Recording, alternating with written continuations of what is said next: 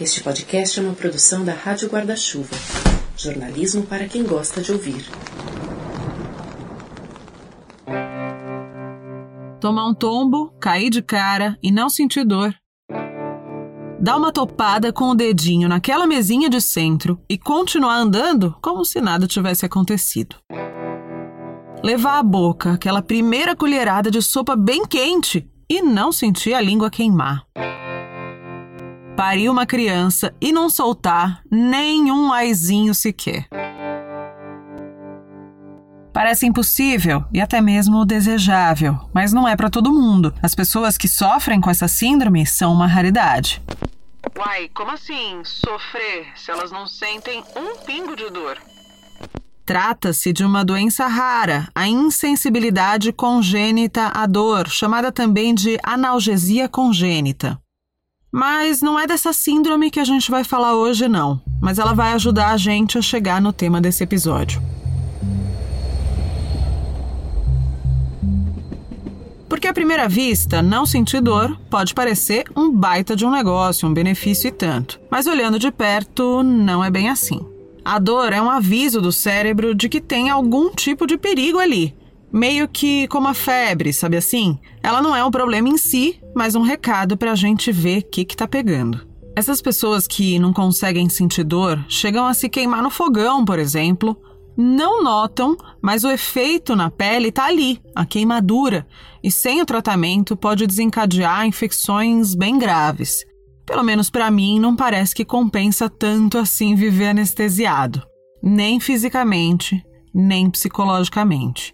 A gente até pode nutrir uma utopia de só sentir coisas lindas e agradáveis ao longo da vida toda. Mas além de ser impossível, será que isso seria bom negócio?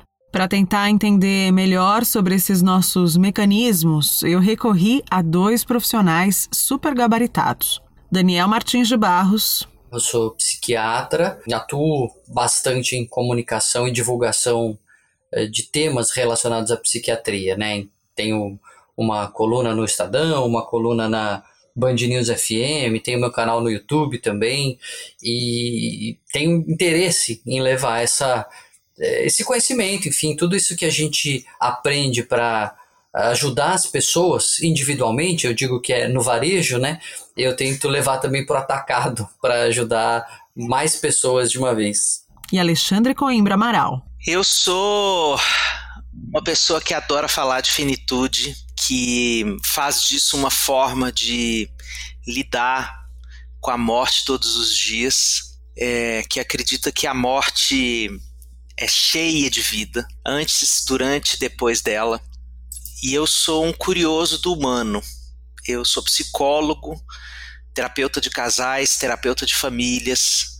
Tenho um grupo terapêutico de homens em São Paulo, agora virtualizado, com gente do mundo inteiro participando, para a desconstrução dos machismos. É, sou colunista da revista Crescer, do portal Lunetas é, psicólogo do programa Encontro com Fátima Bernardes e acabei de lançar o livro do qual a gente vai conversar aqui, Cartas de um Terapeuta para Seus Momentos de Crise.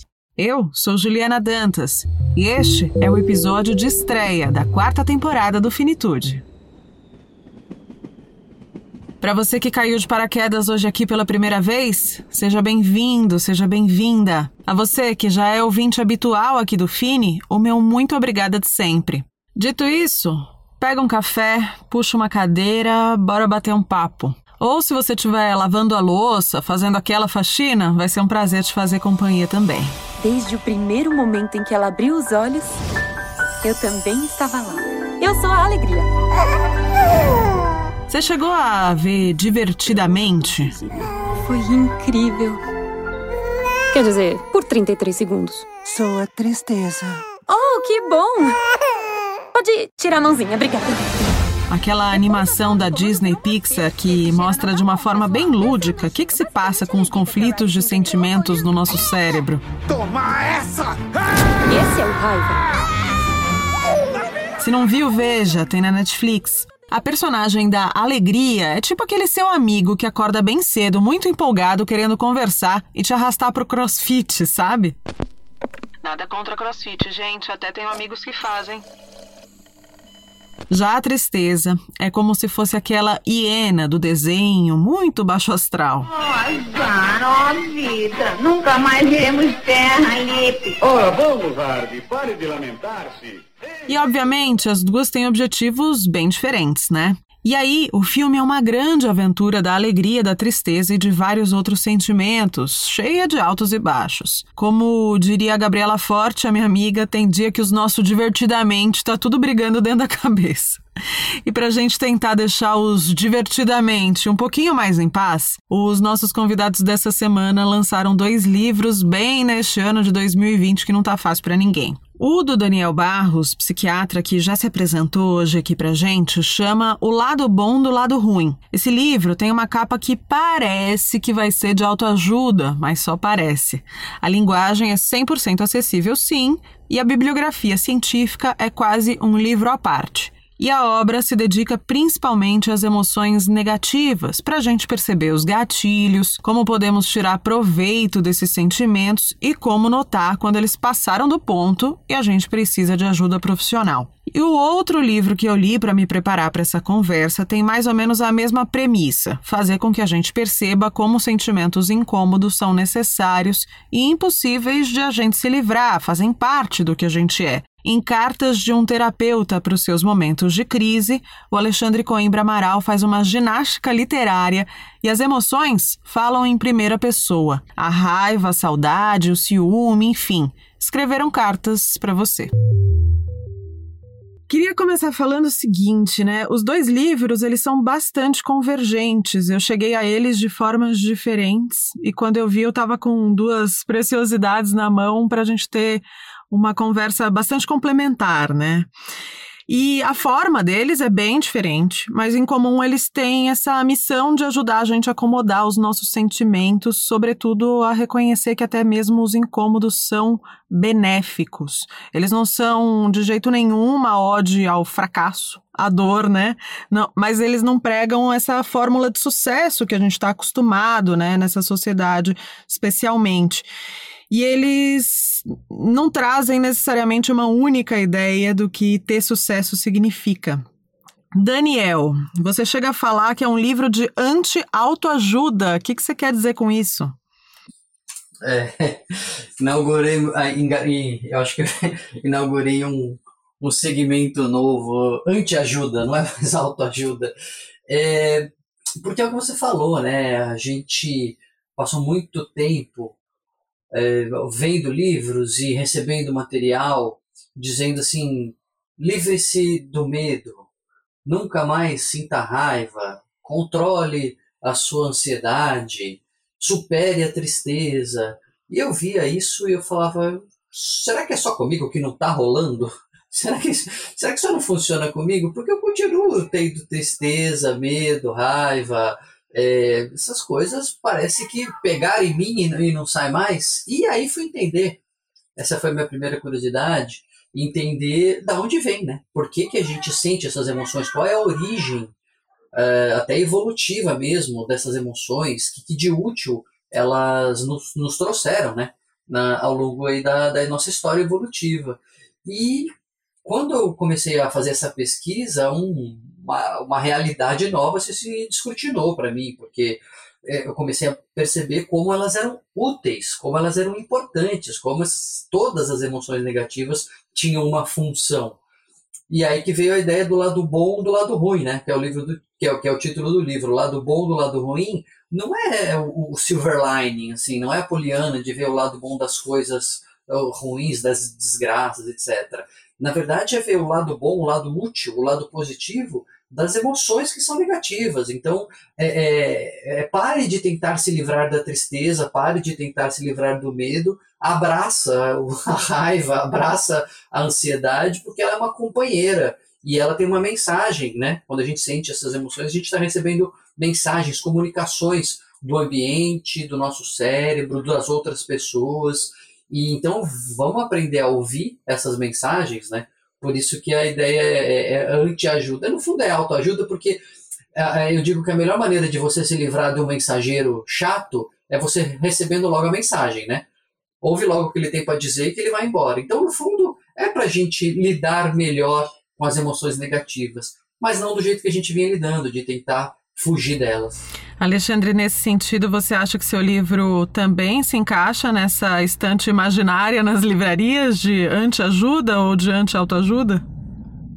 completamente. Eu falo disso na, assim, de uma forma aberta na, no prefácio do livro, no prefácio não, perdão, na apresentação do livro, porque é, eu acho que a gente criou uma cultura é, que a autoajuda, do jeito que a gente conhece, do jeito que ela é publicada no mundo inteiro, para mim é uma espécie de fake news sobre o manejo das emoções.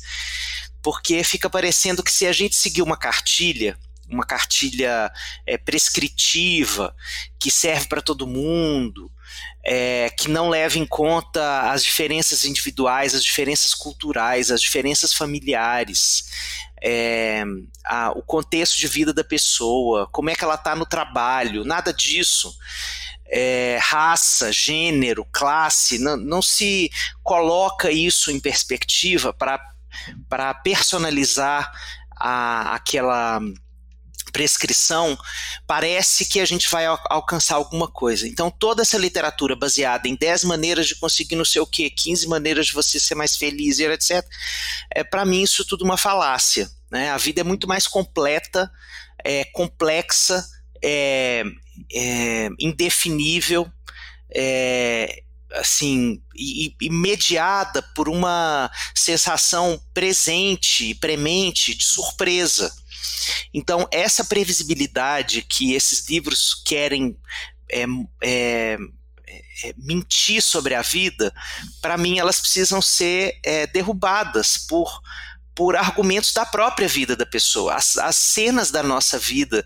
Se a gente for pensar, por exemplo, a pandemia, como a pandemia aconteceu, o, que, o tanto de surpresa que ela trouxe para a nossa existência, a quantidade de transformações que nós não imaginávamos que seríamos obrigados a incorporar nas nossas rotinas e o quanto nós estamos aprendendo com isso tudo, é, isso não cabe num, numa postura desse, desse tipo. Então eu também concordo que o meu livro é anti-autoajuda. Eu estou junto com o Daniel na mesma prateleira da, da livraria. assim, os dois livros estão de páginas de mãos dadas, assim. É uma, uma estante pequenininha, só tem os dois. É. Mas está muito bem representado. Alexandre, tem uma passagem do seu livro que você diz que a maior dificuldade existencial que os humanos têm na vida é aceitar perdas, apesar de essa ser a grande rotina que marca os dias. É você, mas na verdade é o ciúme, né? Naquele capítulo dedicado à carta dele. Esse Sim. nosso movimento de tentar tirar o outro da tristeza ou de algum sentimento ruim diz o que sobre a gente, né? Porque a gente tá cada vez mais na fase da gratiluz, das good vibes no Instagram. Mas no Brasil não é de hoje que a gente fala levanta, sacode a poeira e dá volta por cima, quase como um mantra, né? Qual é o desserviço disso imposto goela abaixo? Bom, nessa música que é maravilhosa, adoro Beth Carvalho, Sim, tá tudo maravilhosa. certo. É, mas levanta, sacode a poeira e dá volta por cima é uma, é uma frase que desconsidera completamente o luto. Né? É, que não dá lugar para a expressão da dor. E, e, essa música, ela nos revela. Né? É, geralmente, a dor provoca tanto incômodo porque na hora, por exemplo, que eu abraço um lutado, né, que eu vou lá no velório, é, quando a gente podia abraçar enlutados, né, infelizmente. Mas quando eu abraço um enlutado e sinto o meu corpo reverberando a emoção daquela dor, né, a, a potência daquela dor, eu me conecto com as minhas dores. Então, o silêncio que tudo cala em mim é, é, assom é assombroso, é assustador. E é por isso que a gente evita se conectar com essa dor, né? Porque quando vem uma pessoa portando uma dor desse tamanho, é, intuitivamente eu sei que eu vou me conectar com as minhas, com os meus lutos. É, e não tem jeito da gente pensar na vida é, a não ser uma dicotomia grudadinha, tipo cara e coroa, é, entre o que eu aprendo, o que eu ganho e o que eu perco. Né? Quando a gente pensa na, na forma como a gente narra o desenvolvimento humano, é como se a gente não perdesse. Né? O bebê é, aprende a mamar, depois ele aprende a engatinhar, depois ele aprende a andar, depois ele aprende a ler e escrever, e a gente não fala do que a gente perde. O bebê perde o conforto do útero, ele perde o peito, como o personal resolvator Tabajara, que enquanto o bebê está amamentando, o peito resolve tudo: fome, sede, cansaço, medo, é, necessidade de conexão com a mãe. O bebê perde isso, depois é, ele perde o colo, porque ele deixa de caber no colo. É, então a gente também é feito do que a gente perde nós também somos aquilo que perdemos. Então, é, a, nossa, a nossa cultura tem uma dificuldade enorme em lidar com essas perdas, porque é como se assumir essas perdas fosse uma assunção diária da nossa finitude. Né? A cada vez que a gente entra em contato com o que a gente perde, a gente está se preparando para morrer. Uhum. Tem uma palavrinha que é o também, né? Eu perco, mas eu também ganho. Ou quando eu tô ganhando, também estou perdendo, né? O próprio desfraude, né? Você falou do bebê, ele está perdendo determinada situação para ganhar outra, mas é uma dor ali, né? É... E a gente sempre fala assim, mas olha para cá, olha para o que você está ganhando. É, e quando a gente fala isso, a gente desconsidera o aprendizado, a resiliência e a beleza, por que não, de se viver uma dor. Aliás, é, é. essa, o conceito da resiliência ele é muito importante, mas também já estão dando jeito de colocar ele lá junto com as good vibes, né? Ah, sim. Enfim, essas coisas a gente tem que fazer a contracultura necessária, porque o, o, é muito mais sedutor você imaginar que a vida possa ser vivida desse jeito do que essa coisa de ficar lambendo as feridas todos os uhum. dias, né? Daniel, é, falando agora sobre a crise do coronavírus, obviamente não existe um lado bom da pandemia. A gente está falando aí de milhares de mortos e dez vezes mais de enlutados, né?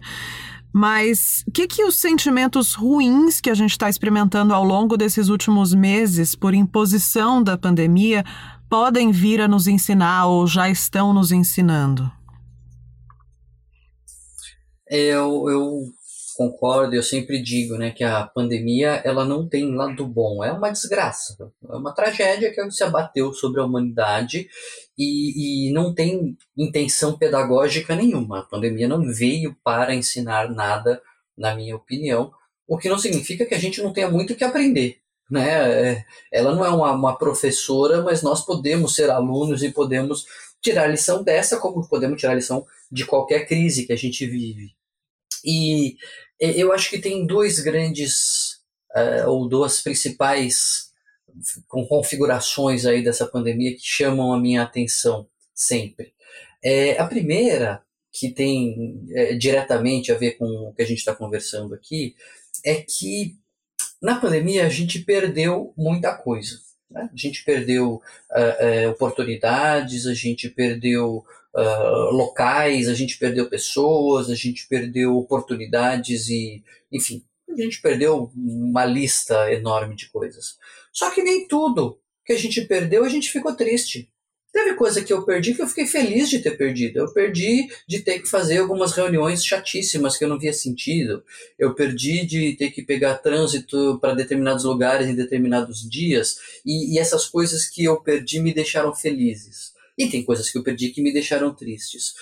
E aí é a importância de a gente aprender a ouvir a tristeza se a gente tampa o ouvido e, e foge da tristeza, né, como a Alexandre estava muito bem colocando, como é, isso nos incomoda e no, nos faz é, nos sentir mal, a gente evita. É, aliás, um parênteses, né? É, a gente evita as emoções ruins porque elas são ruins pra caramba, né? Elas são desagradáveis, elas são é, é, aversivas, elas são feitas para ser assim. É, então é, é, por isso que a gente tenta fugir delas. O problema é que não adianta e aí acaba ficando pior.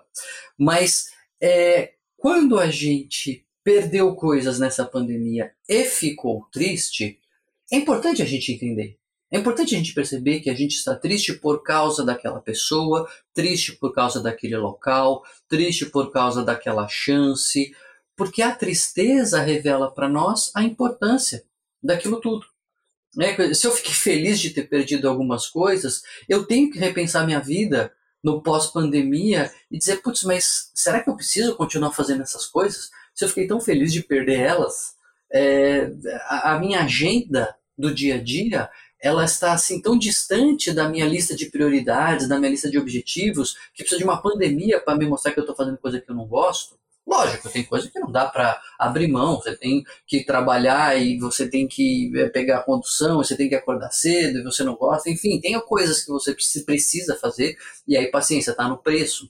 Mas tem coisas que a gente nem pensava, né? A gente ia levando a vida no automático, não pensava sobre elas e por outro lado, quando você fica triste com as coisas que você perde, você fala, putz, olha como isso me deixou triste. Quer dizer, isso é importante para mim, isso é um negócio que eu valorizo e talvez eu não tivesse me caído a ficha ainda como isso era importante. Então, eu acho que essa é uma, uma lição que a gente pode tirar, que é só a tristeza que nos dá, né? É a tristeza que nos ensina o que, que é importante e o que, que não é importante.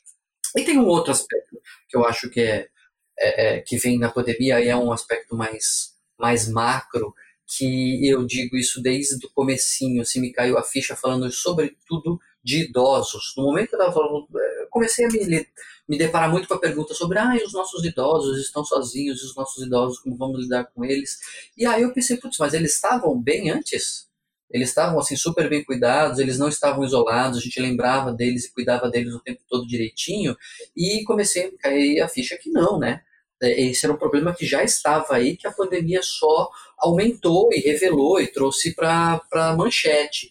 E eu comecei a perceber todos os problemas que a gente fala da pandemia, eles já estavam aí. A pandemia só aumentou ou revelou ou trouxe para a discussão. É falta de leito em UTI, é discrepância no ensino público, é diferença de gênero, é violência doméstica, qualquer problema que você pense que a pandemia tem trazido aí para discussão, é um problema que já estava aí, que a gente não, não discutia sobre ele. Então, essa é uma outra, é, eu acho que é um outro aprendizado aí, talvez, talvez, se a gente aproveitar que a gente está falando sobre essas coisas, a gente pode se recusar a voltar para elas no pós-pandemia, né? Mas essa é uma, uma lição que eu quero ver mais para frente se a gente vai uhum. aprender ou não. Alexandre, qual que é a importância de a gente aprender a nomear o que está sentindo, inclusive de saber ensinar as crianças a fazerem o mesmo desde cedo? Olha, quando a gente nomeia o que sente, é como se a gente tomasse posse da própria vida.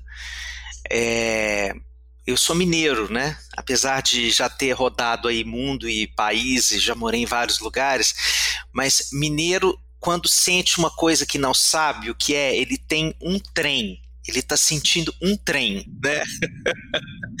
então, é, é mais ou menos isso que acontece quando a gente não nomeia o que sente. A gente fica passando esse trem para frente né? E o trem que eu estou sentindo não é o trem que o outro vai entender. Então, as palavras existem para a gente compartilhar significados sobre elas.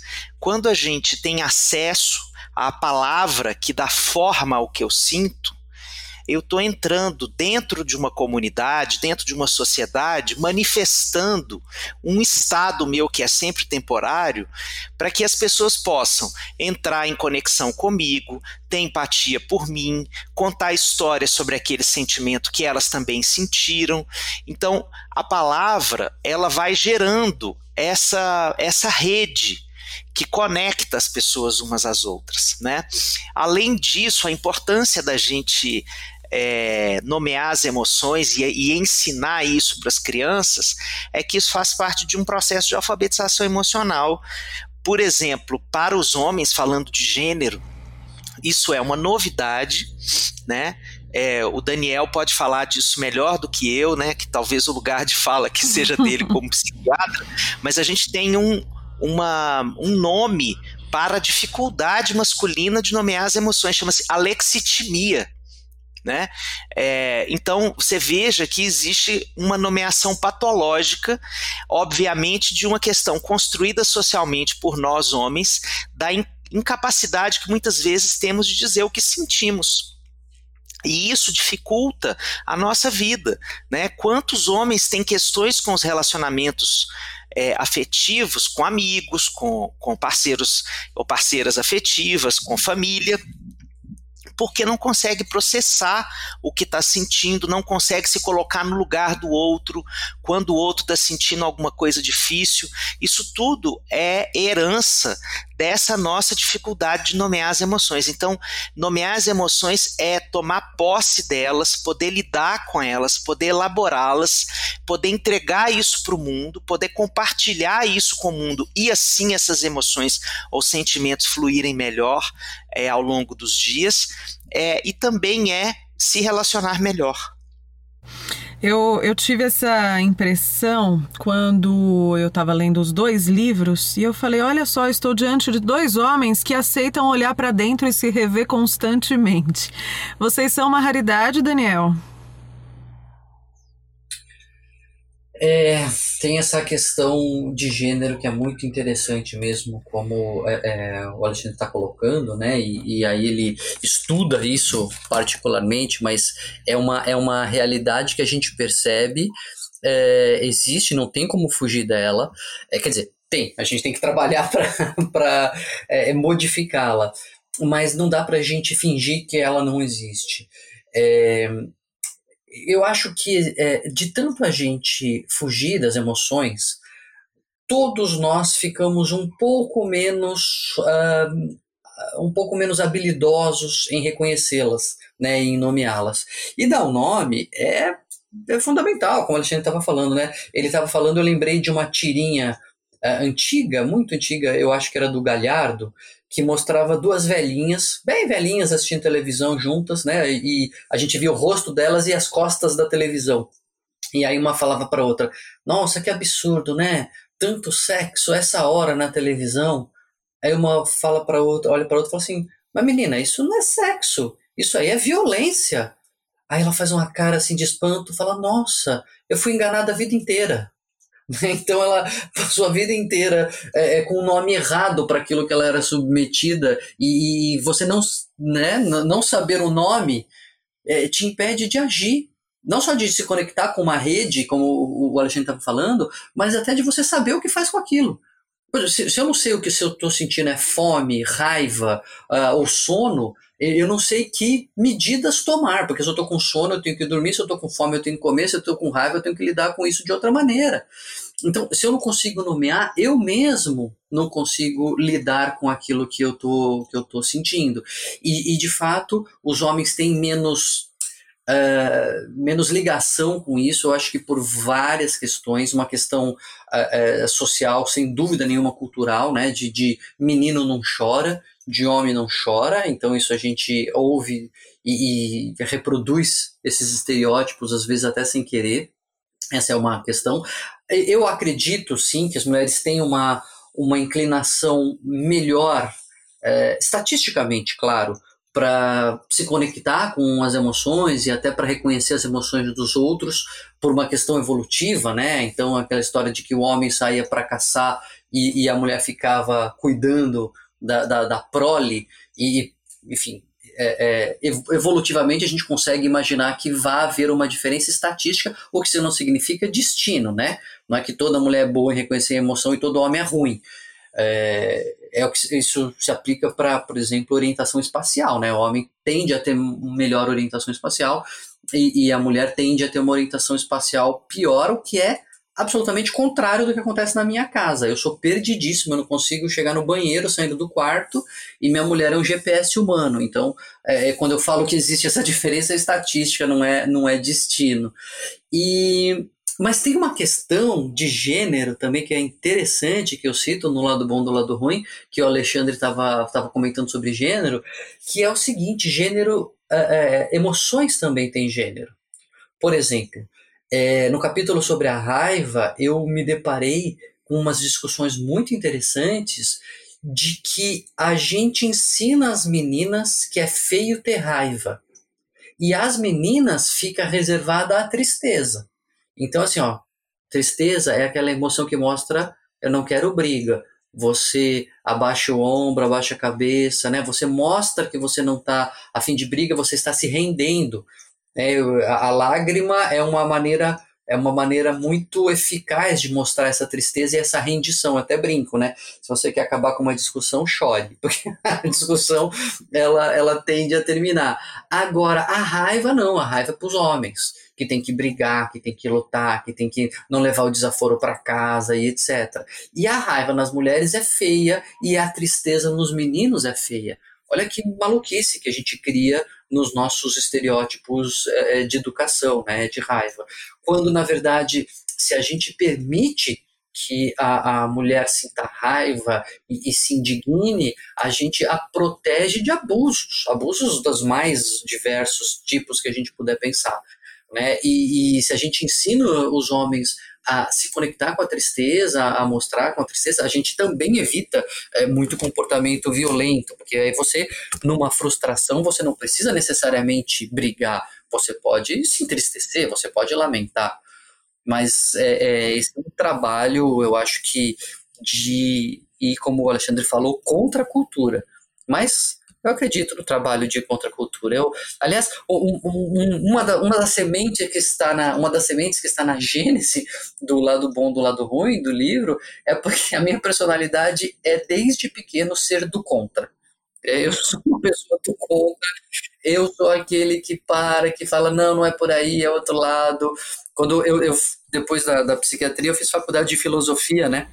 E eu lembro que eu é, é, conversando com meu cunhado, eu falei assim, cara, o problema de fazer faculdade de filosofia é eu ficar ainda mais chato. Aí ele virou para mim e falou assim, não, não dá.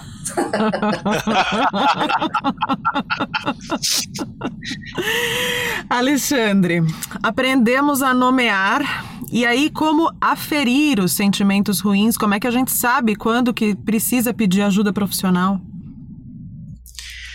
Olha, isso é a pergunta do milhão, viu? porque eu nem acredito que a ajuda profissional é para todo mundo em todos os momentos, é, mas também não acredito que ela não seja necessária nunca, né? Como algumas pessoas pensam que nunca vão precisar de um profissional. É, eu acho que tem alguns parâmetros é, que também é, são pessoais do quanto a dor te dói né? E, e, sobretudo, se essa dor, qualquer que ela seja, se, como o Daniel falou, se é uma tristeza muito grande, se é um medo muito grande, se é uma saudade muito grande, se é um ciúme muito grande, é, se essa dor se ela te incapacita para alguma coisa, se ela invade a sua vida de uma forma que você deixa de ter energia para fazer as coisas que você precisa fazer para a sua vida caminhar é, como deveria. Então, acho que na, no momento em que a sua dor está muito invasiva, está muito entrona na sua vida, você não sabe como dar mais fluidez para ela, você não sabe, é, ela está começando a, a ganhar espaço demais dentro de você, de repente virar um sintoma físico, né? É, essas são as horas em que a gente realmente precisa buscar ajuda. Agora, é, eu quero deixar uma coisa aqui que pode ser até meio engraçada, assim. Eu, eu não acredito muito nas pessoas que buscam ajuda para fazer autoconhecimento. Nunca acreditei nesse negócio. É, eu acho que todo mundo que pede ajuda profissional está portando uma dor. E esse, e esse papo de falar de, ah, eu quero me conhecer melhor, isso é a palavra bonitinha que a gente coloca em cima da dor. É mais uma das manifestações daquilo que a gente abriu o podcast conversando, né? Então, é, é, tudo isso que a gente está falando aqui da, da importância da gente ganhar intimidade com a expressão das dores da vida também serve para a gente medir a hora de pedir ajuda profissional. Eu vou te pedir licença rapidinho para cometer heresia de interromper essa conversa que está fluindo, que é uma beleza, mas eu queria te contar algumas coisas. Eu sou jornalista e o Finitude faz parte da Rádio Guarda-Chuva, que é a primeira rede brasileira de podcasts exclusivamente jornalísticos. Ao meu lado estão a Rádio Escafandro, um podcast de grandes reportagens do Tomás Chiaverini, e o Põe na Estante, Clube do Livro em áudio da Gabriela Maier. Inclusive foi ela que me recomendou o livro do Daniel Barros. A nossa rede vem crescendo, os nossos ouvidos estão se calibrando para trazer para perto outros podcasts com o mesmo intuito, que é fazer jornalismo de qualidade, independentemente do formato ou do tema. Estão com a gente também o Rodrigo Alves, do Vida de Jornalista, o Budejo, do Cariri Cearense, e o recém-chegado Giro Latino, que joga luz em assuntos pouco explorados aqui na nossa América Latina. Aqui no Finitude, você sempre vai encontrar reportagens ou conversas sobre envelhecimento, cuidados paliativos, morte e luto, saúde física, saúde mental, comportamento humano. A gente tenta desviar dos clichês e das cascas de banana desses assuntos e trazer informação, contar histórias, conversas abertas, longe da morbidez toda que acaba sendo um dos clichês da morte. Quando todo mundo sai correndo do assunto, a gente vai lá, se aproxima, pega uma lupa para ver tudo bem de pertinho e te convida para essa aproximação também. Esse podcast foi criado pelo jornalista Renan Suquevicius, um super amigo meu, um dos meus grandes parceiros da vida, e eu caí aqui a partir de dois lutos pessoais o da minha avó Olga e o do meu pai Audálio, os dois que morreram em 2018. E a partir de agora é oficial, você pediu e o Finitude passou a ser semanal de vez. Desde o início da pandemia a gente abriu essa exceção, antes era quinzenal, né? Mas agora o novo calendário veio para ficar. Toda terça-feira pinga episódio novo aí no seu radinho. E a grande novidade agora é que semana sim, semana não, a gente apresenta para você uma série chamada como lidar, uma espécie de manual com alguns caminhos das pedras em situações difíceis, um pouco parecido com aquele episódio Como lidar com alguém em luto, que é o penúltimo da temporada passada. De 15 em 15 dias, nos episódios regulares, a gente se encontra com o Tom Almeida, criador do Movimento Infinito, de discussões sobre o viver e o morrer, que já está com a gente tem mais de um ano. E também com Osmair Cândido, nosso querido Fininho, que é coveiro, filósofo, os dois trazem sempre reflexões mais do que bem-vindas por aqui. E tudo isso a gente faz com a cara e com a coragem e conta com a sua colaboração para continuar. apoia.se barra Finitude Podcast. Com 10 reais já dá para entrar para a lista dos que incentivam aqui o Finitude e receber a nossa newsletter toda quinta-feira. Se você tem uma empresa, um produto, acha que os seus valores batem com os nossos aqui do Finitude, vamos conversar? Escreve para finitudepodcast.gmail.com e a gente se fala. Mas bora voltar pro papo. Daniel, eu queria tocar num ponto aqui que é a psicofobia. Falando em linhas gerais, o preconceito com as questões que envolvem saúde mental e, consequentemente, com os tratamentos.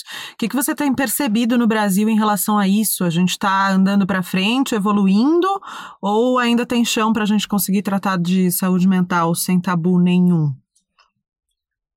O mundo anda para frente, né, Juliana? O mundo, o mundo avança. De vez em quando a gente dá um, uma tropicada aí, dá um, um passo para trás, mas na média uh, as coisas avançam de forma geral mesmo, né? Uh, morre menos gente no parto, uh, os ganhos financeiros aumentam, melhora a segurança alimentar, enfim. Uh, isso não é, não é porque eu sou um otimista, não, eu sou até meio, meio mais pessimista, eu sou um, um, um realista um pouco pessimista, mas os dados mostram né, que, que, que as coisas avançam, o conhecimento avança, e, e tudo isso para dizer que uh, o preconceito com relação à psiquiatria, psicologia e, e as dores emocionais, uh, sobretudo patológicas, também diminui. Tem muito chão pela frente? Tem, muito chão pela frente. Tem muita gente ainda que é, acha que psiquiatria é coisa de louco, que psicologia é coisa de gente fraca. Tem muita gente que acredita nisso, mas é menos do que antes. É, tem muito preconceito contra a medicação, por exemplo, entre profissionais, até entre profissionais, né? É, ah, não, mas aí vai tomar esses remédios e tal. Tem, ainda existe esse preconceito. É, entre quem nos, está nos ouvindo, tem muito esse preconceito. mas esses são os remédios fortes, e aí vai ficar dependente. Tem esse preconceito, mas já é muito menor. É, ainda é grande, mas já é menor. Então a gente vem avançando, né? Quando eu, eu dizia 20 anos atrás que eu ia fazer psiquiatria, algumas pessoas se assustavam mesmo, né? Falavam, nossa, mas sério, você tem certeza que você vai fazer isso da sua vida? É, e hoje não, hoje a psiquiatria já tem um lugar mais cool, assim, né? Já tem um, um espaço na cabeça das pessoas, até na cultura, um pouco melhor, né? É, a gente vê pelos filmes, na década de 80 até década de 90, o psiquiatra no filme era sempre ou o louco, né? ou o cientista maluco ou o vilão do, do filme. E hoje não, hoje você já vê é, é, outras representações culturais da, da profissão, até da própria medicação, enfim, o, o, Lado Bom da Vida é um, um, um, exemplo, né? O filme O Lado Bom da Vida, que o, o protagonista tomava seus remédios e ficava melhor por causa disso, enfim. É, então eu acho que o, o, preconceito ele é muito prejudicial. Ele afasta as pessoas de se tratarem, ele perpetua sofrimento, ele perpetua disfuncionalidade para a pessoa e para a família.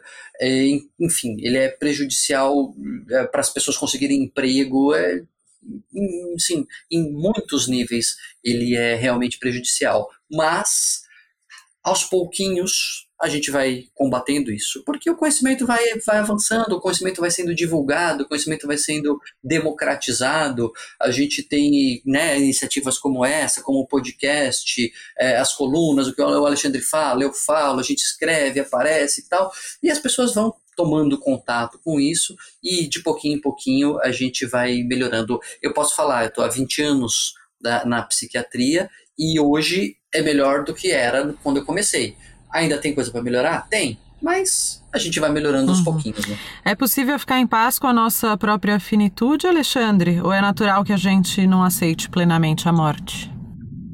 Ah, eu acho super natural. É, inclusive, esse incômodo ele é necessário para que a gente aproveite melhor a vida. É, a certeza da finitude e a angústia que ela provoca é um pedaço do motor da nossa vida.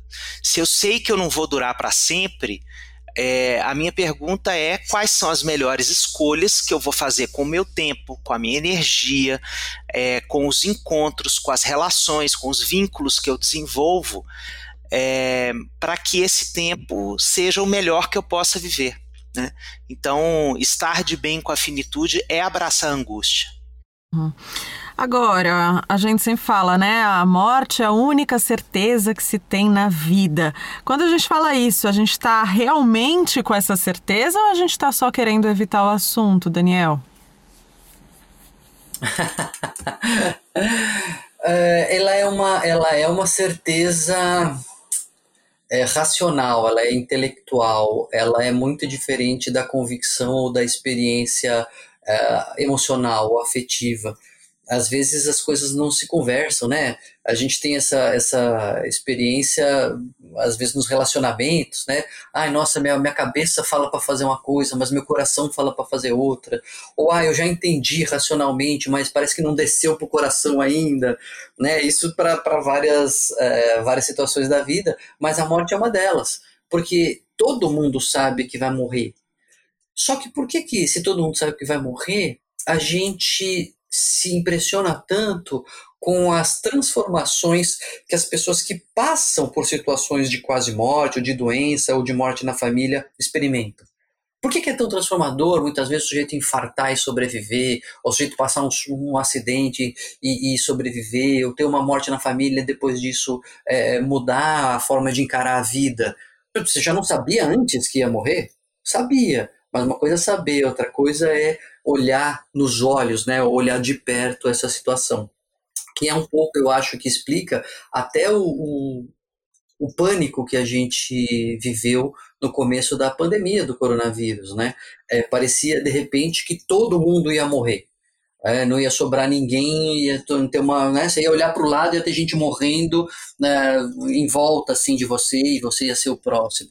Não estou minimizando com isso a pandemia, a pandemia é, como eu disse, uma, uma desgraça e, enfim, até por nossa forma de atuação, a desgraça se torna ainda maior, mas é, é, a perspectiva de que de uma morte coletiva ela foi desesperadora. E aí quando viu que não era assim aí também a pessoa às vezes é você vê pessoas indo para outro lado né vivendo como se não existisse a pandemia.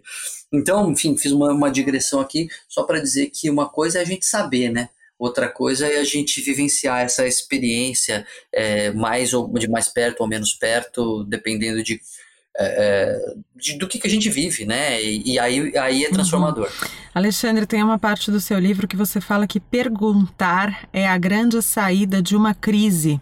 De uma crise coletiva como essa da pandemia também? Sim, claro. Quando a gente pergunta, a gente está envolvido numa experiência que é o diálogo, é, em que é uma experiência sempre surpreendente a gente está se colocando aberto para receber alguma coisa nova do nosso interlocutor, qualquer que ele seja. Né? Obviamente, nem todas as coisas que a gente vai escutar do lado de lá vão nos servir, vão fazer sentido. É por isso que a gente é autônomo, para a gente escolher o que serve e o que não serve. Mas quando a gente pergunta e está genuinamente curioso sobre a posição, a impressão, a opinião do outro, é, eu cresço e amplio as minhas, as minhas possibilidades, né? Porque é, quando eu vou é, crescendo na vida, né, eu vou, no geral, entrando em alguns corredores mais estreitos sobre a forma de olhar para ela, né? Eu vou aprendendo a partir da minha família, a partir do meu grupo de pertencimento, dos meus amigos, da minha cultura. É, eu vou aprendendo jeitos, assim, as, a, ideias, crenças que vão moldando a minha forma de estar vivo. E, e, isso é muito restritivo, a vida é muito ampla e a gente tem muitas formas de entender e viver essa experiência. Então, perguntar é abrir a cabeça. Né? Só o ato de eu exercitar, é, fazer perguntas, é muito bonito para a minha vida, porque eu estou saindo da minha certeza e abraçando a dúvida. Né? E a pandemia está cobrando isso da gente o tempo inteiro. Todas as certezas que a gente tinha sobre a vida se esfarelaram no meio de março. Né? A minha mãe morava, por exemplo, é, pra, eu escutei isso de uma pessoa recentemente né, na clínica. É, agora virtualizada, né? Eu escutei isso olhando para o celular. Mas ela disse assim: eu moro a duas quadras da casa da minha mãe.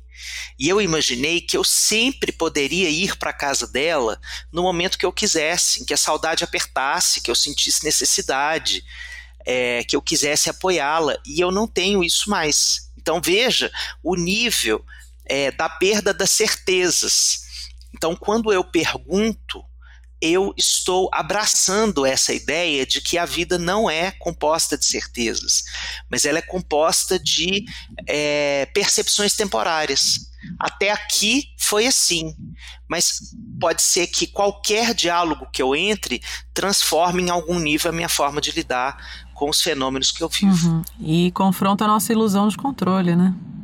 Confronta profundamente. Uhum. Não tem nada mais ilusório na vida do que o controle.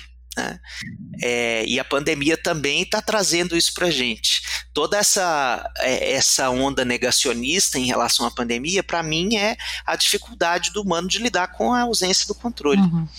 No fim das contas, nos livros de vocês dois, quando vocês fazem esse convite a acolher todos os sentimentos na medida em que eles merecem em cada situação, a gente está falando de equilíbrio, né? Equilíbrio vale mais do que felicidade, Daniel? É o, o, o, cuidado que eu tive que colocar no livro, e eu sempre ressalto nas entrevistas, é que eu não faço uma apologia das emoções negativas. Né? Quando eu falo que uh, as emoções negativas trazem vantagens é, e trazem lições, não é que a gente então tem que fomentar, ah, que legal, vou passar lá no velório para ficar mais triste, porque aí eu vou ter as vantagens da, da emoção. Eu confesso negativa. que eu dei uma gargalhada ah. alta nessa parte do livro. Vamos dar uma passadinha no velório que eu tô precisando ser mais assertivo na reunião, né? É, pois é, não, não, não, não é uma, uma apologia das emoções negativas, é, e, e não é uma negação da, do prazer das emoções positivas. Elas são muito mais gostosas, elas são muito é, preferíveis nesse sentido, né? É, de, de, são mais agradáveis, é o que a gente quer repetir, né? A emoção negativa serve para sinalizar algo que a gente quer evitar. e a positiva é algo que a gente quer repetir, então ela é muito mais agradável. O equilíbrio, ele, ele é justamente a gente saber que a vida é muito complexa para a gente acreditar que vai ser só feliz. Né? É, tem um, uma frase, eu não sei de quem é essa frase, eu não sei se ela, se ela existe como um aforisma ou se enfim, foi uma ideia de alguma maneira minha, mas o fato é que todo relacionamento bem sucedido termina no luto. Eu acho essa, essa ideia, ela é, ela é um, há um tempo assustadora e libertadora. Porque, por que, que todo relacionamento bem sucedido termina no luto?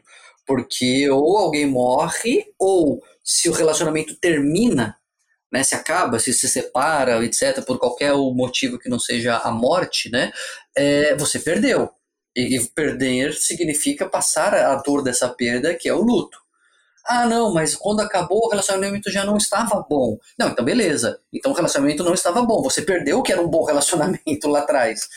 É, então isso é assustador, mas por outro lado é libertador, porque você sabe que você tem que aproveitar você sabe que você tem que vivenciar aquilo que é bom, porque nada que é bom é para sempre. Né? Então você, você tenta extrair o, o, sumo da vida ali daquele, daquele momento, né? Como diz a, a Ana Cláudia Quintana antes, né? Ela diz que a, morte ela é a sua melhor conselheira. Você tem que viver como se ela tivesse a um braço de distância de você, porque você pensa de uma outra maneira quando você pensa na finitude, né? Então acho que esse é o equilíbrio. Não é uma uma apologia às emoções negativas, nem uma negação das emoções positivas, mas saber que todas elas fazem parte desse caldo é, tão rico que é a nossa uhum. vida. Tem até uma passagem do livro do Alexandre que me lembrou bastante um trecho daquele documentário A Partida Final, que tem na Netflix, que o médico propõe que uma das pacientes seja amiga da morte, né? E aí ela volta para consulta e ela fala não consegui. Aí ele fala: "Não, não é exatamente amiga de você gostar dela, mas vamos olhar de outro jeito, vamos se aproximar, isso você consegue?" Ela fala: "Acho que isso sim", né? É, vou finalizar então com a mesma pergunta para os dois. Alexandre, se te fosse ofertada a possibilidade de ser imortal, pega ou larga? Largo completamente, mas largo sem, sem nenhuma dúvida. Eu acho que ser imortal é uma condenação, é a verdadeira condenação do humano. É, eu só consigo me sentir produtivo é, para os meus dias, né, é, desejoso de, de fazer coisas na vida por mim, pelas pessoas que eu amo, pelo mundo, porque eu sei que a morte está chegando. Definitivamente não quero a imortalidade. E você, Daniel, pega ou larga? Largo. É, eu lembro do Viagens de Gulliver. É, eu, eu era moleque sei lá, não sei se adolescente ou se, sei lá, no começo da faculdade, eu era jovem e, e li que no, no Viagens de Gulliver talvez estivesse a primeira descrição da doença de Alzheimer. E o Jonathan Swift, o autor, ele morreu realmente de Alzheimer anos depois, provavelmente de Alzheimer. E, e tinha uma das ilhas que o Gulliver visita, na qual uma parte da, parcela, da, da, da população não morre tem uma, uma, uma parcela ali da população que não morre nunca, são imortais. E era um castigo, como bem colocou Alexandre, era um castigo, assim, porque uh, as coisas não tinham tanto propósito, é, o, o, eles viam os outros envelhecendo, e, e eles é, morri, morriam, né, as pessoas morriam e eles não, e eles não morriam, mas eles envelheciam, então iam perdendo capacidades, enfim, era um castigo, era uma maldição, e, e eu lembrei também do seriado The Good Place, um né, talvez como bom geek nerd que sou, um dos seriados que eu mais apreciei de todos os tempos, assim, porque é um, um, seriado que consegue fazer comédia com filosofia moral, com ética. E, e que é uma parábola do Mágico de Oz, né?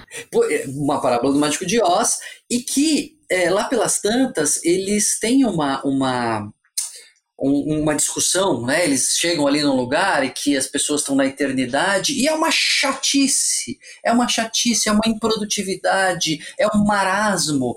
E, e aí todo mundo fala, mas por que esse marasmo? Porque estamos aqui e, e, e, é isso aqui para sempre, é todo dia isso. Então, é, eu acho que essa a, a morte é ruim.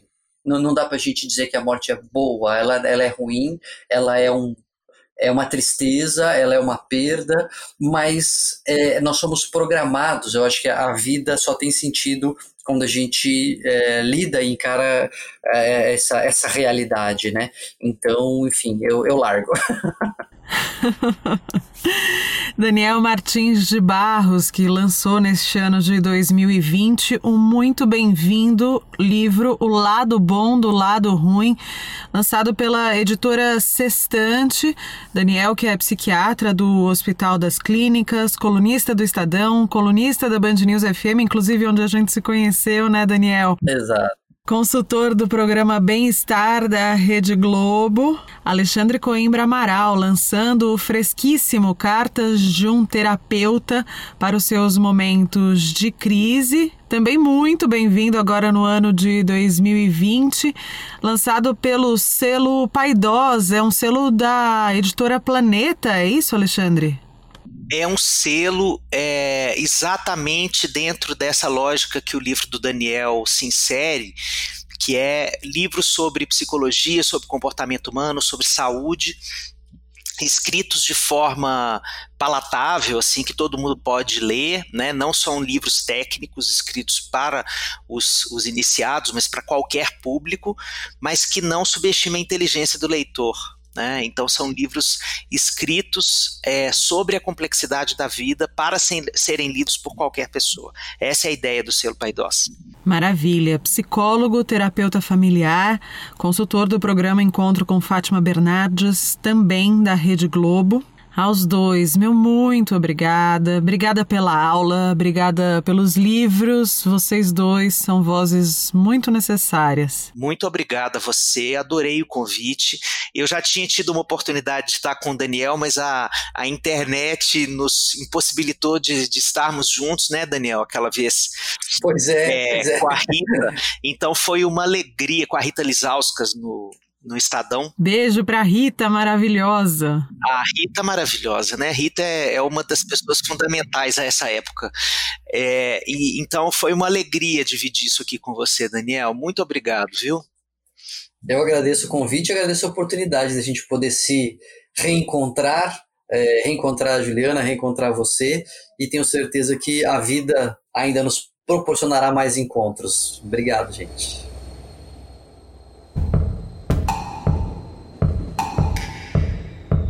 E agora a gente vira a página para acionar quem? Sim, o nosso Tom Almeida, criador do Movimento Infinito. Já estava com saudade, viu, Tom? Eu também. o Tom está com a gente aqui nessa jornada desde a segunda temporada do Finitude. Agora chegamos à quarta temporada. Estamos numa semana de festa, né? Porque tem aqui a estreia do Finitude, mas também comemorando os dois anos do Movimento Infinito. Que doideira é essa, Tom? Falar de morte, se dedicar para isso, como é que é? Ah, isso foi uma, uma grande transformação na minha vida que surgiu, eu já contei no outro episódio, por causa das, das perdas que eu tive, eu entendi a importância que era falar sobre a morte, que era fazer, trazer esse resgate, fazer, desenvolver uma relação mais amigável com a morte. Então esse que é o nosso processo através de criar conversas sobre viver e morrer para que a gente comece a relacionar melhor com esse tema que é um tabu tão gigante. Uhum.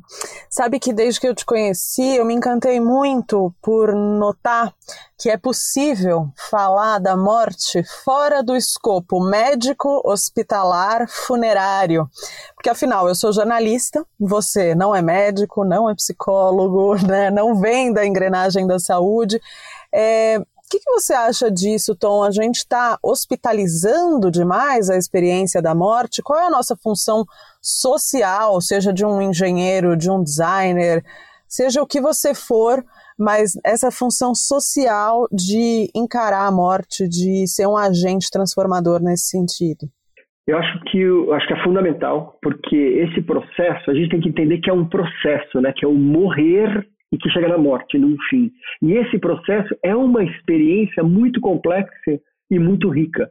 E ela não pode estar limitada aos médicos e a um hospital, porque ela envolve todos. Então, como é que a gente pode fazer que a, o processo, a experiência se torne uma experiência mais rica, mais profunda e transformadora? Então, é, eu tenho me interessado cada vez mais por isso e incluído é, diversos profissionais, porque eu acredito muito que a experiência da morte ela não é uma experiência médica, ela é uma experiência humana. Uhum. E, bom, você está aí há dois anos nessa longa jornada e arrebatando multidões, né? A gente vê aí nos seus eventos, nos seus festivais, muita gente interessada em falar disso. Então, de certa maneira, talvez a gente não queira tanto assim fugir da morte, né? Que magia é essa que você tem para conseguir arrebanhar tanta gente? Eu acho que, primeiro, de falar de uma forma honesta, é, colocar a verdade de que sim, é um tema desafiador, é um tabu, que ele traz dor, ele traz sofrimento, mas eu acho que a pegadinha é mostrar que existem todos os outros sentimentos envolvidos. Quando a gente está vivendo uma, um grande desafio na vida, uma fase terminal de uma pessoa, a gente, é, os sentimentos são tão é, complexos, é tão difícil que daí a gente é obrigado, a gente não tem mais como segurar as emoções, então a gente se torna totalmente vulnerável e daí todas aquelas emoções como amor, pertencimento, intimidade, carinho, gratidão, é, tudo isso também faz parte desse processo. Então, no infinito, os convites que eu faço para as conversas são para incluir e ajudar as pessoas a enxergarem toda essa beleza que também acontece no processo. Em nenhum momento eu estou minimizando a dor e minimizando o trauma e o desafio que é perder alguém, ou estar tá vivendo a sua própria finitude, mas é falar: olha tudo isso que acontece, olha todos esses sentimentos.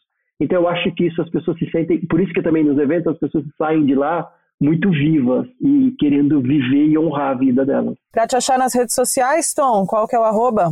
infinito.etc, de etc, infinito.etc. Obrigada, Tom. Até daqui 15 dias. Beijo. Obrigado você, um beijo para todos e todas.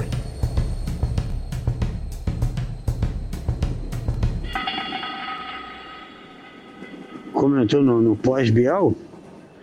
Ah, do mesmo jeito, né? Sinto a pálpebra cansada. Coveiro, filósofo, colunista do Finitude e entrevistado por ninguém menos do que Pedro Bial. Entendidos Hoje vamos falar com uma agente funerária e um sepultador que tem razão de não querer ser chamado assim. Pela segunda vez, aliás. Nós já o conhecemos, é nosso antigo conhecido, já esteve no Conversa. É formado em filosofia e trabalha como. Sempre levado para lá pelas mãos da Camila Apel, que é roteirista do Conversa com Bial, criadora do blog Morte Sem Tabu, inclusive já foi entrevistada aqui do Finitude. Ele nasceu Osmair Cândido, mas pode chamar de fininho. Pois bem, o Fininho deu essa entrevista na semana passada e eu conversei com ele em seguida. Como vocês podem notar, ele tem sempre esse jeitinho assim, modesto, mas estava que estava todo orgulhoso e com razão. No programa, o Fininho deu uma resposta que me chamou bastante atenção, entre várias, né? Mas essa, ele disse que ser coveiro permite ver o mundo de baixo para cima, a sociedade de baixo para cima. E ele gravou um pouquinho desse pensamento, dessa lógica aqui pra gente. Quem vê de cima não vê, vê de um modo uniforme. Quem vê de cima, todos têm o mesmo tamanho, todos têm a mesma forma. Você tem de ver de baixo para poder ver os detalhes. Olha ali como é que, é como é que são as varizes de Beltrana. Olha ali o cheiro do suor. Para quem quer observar as coisas, a vida, também o meu intuito era escrever, então eu preciso ver de perto. Né? Não é, tem uma coisa que eu adorei do Wes Palm. Não adianta você ficar querendo explicar para a criança o que é vermelho. Você tem que pegar o tomate e mostrar, isso é vermelho. Então, é, descrever o cheiro do suor, nossa, tem escritores maravilhosos capazes disso. Mas se você sentir o cheiro, você fica mais próximo do que é a coisa. A gente já disse aqui para você que o Fininho tá há anos escrevendo um livro, você lembra? O título provisório é Memórias de um Coveiro. Aliás, você que é mais atento deve ter percebido que agora eu me refiro a ele como coveiro e não mais sepultador, e que ele acha que a palavra sepultador é perfumaria demais. Ele prefere assim e assim será. Mas voltando ao livro, olha onde um dos textos foi parar, na voz de Pedro Bial. Escuta só. Armazenei espólios, sorvi o ritmo seco das coisas que transportam as mais profundas dores. Embrulhei queixas e mágoas. Entre os quase maduros frutos da intransigência, tateei as rupturas dos traços do amor. Perpendicular a esta parede suja está outra, amparando os mortos que empilhei ainda agora. Com profundo pesar, sentei-me à margem de tudo, à beira do mundo, onde até Deus termina. E de onde vem esse texto? Tem mais, viu? Prometo que eu tô na cola do Fininho para ele liberar logo essas preciosidades todas e esse livro ser lançado. O Fininho volta aqui no Finitude daqui a 15 dias. Ah, e pega para ver a entrevista no Globoplay que vale a pena, viu? I remember one morning getting up at dawn. There was such a sense of possibility. You know that feeling? Esse é um trechinho do filme As Horas, de 2002. Hmm? And I, and I remember thinking to myself, so this is the beginning of happiness. This is where it starts. A personagem é a Clarissa, e o longa é baseado no Mrs. Dalloway, livro da escritora Virginia Woolf. And of course there'll always be more. Never occurred to me. It wasn't the beginning. It was happiness. Já já eu traduzo para você, mas longe de mim querer passar por cima da voz da Meryl Streep. It was the moment. Right then. Esse, senhoras e senhores, é o meu filme da vida. Já assisti diversas vezes e ele sempre dialoga muito fortemente com alguma situação pela qual eu estou passando mas nem precisaria, porque é uma lindeza por si só. Nesse trecho, a personagem da Mary Streep fala o seguinte: Eu me lembro de uma manhã de acordar na alvorada. Havia uma sensação de possibilidade. Você sabe, aquele sentimento. E eu lembro de ter pensado comigo mesma: então esse é o início da felicidade. Aqui é onde começa. E é claro que sempre haverá mais. Nunca me ocorreu que não era o início, era a felicidade, o momento, bem ali. Então, assim, eu sou a pessoa que é a louca de ficar encontrando paralelo com as horas em tudo? Sou, culpada, assumo, tudo bem. Mas eu acho que esse trecho casa tão bem com o que a gente estava conversando hoje, e aí eu quis trazer aqui para você essa dica. E fora Meryl Streep, as outras protagonistas são ninguém menos do que Nicole Kidman e Julianne Moore. Nem vou te dar mais motivo para tentar te convencer a ver o filme. E eu queria finalizar essa conversa de hoje fazendo a mesma pergunta que eu fiz para os nossos convidados deste episódio no finzinho da entrevista. Se a imortalidade te fosse ofertada, você pegaria ou largaria? Me escreve para contar. Eu tô como Finitude Podcast no Instagram e Podcast Finitude no Twitter. Terça que vem eu volto aqui no seu radinho com o primeiro episódio da série Como Lidar. Obrigada pela escuta, um beijo para você.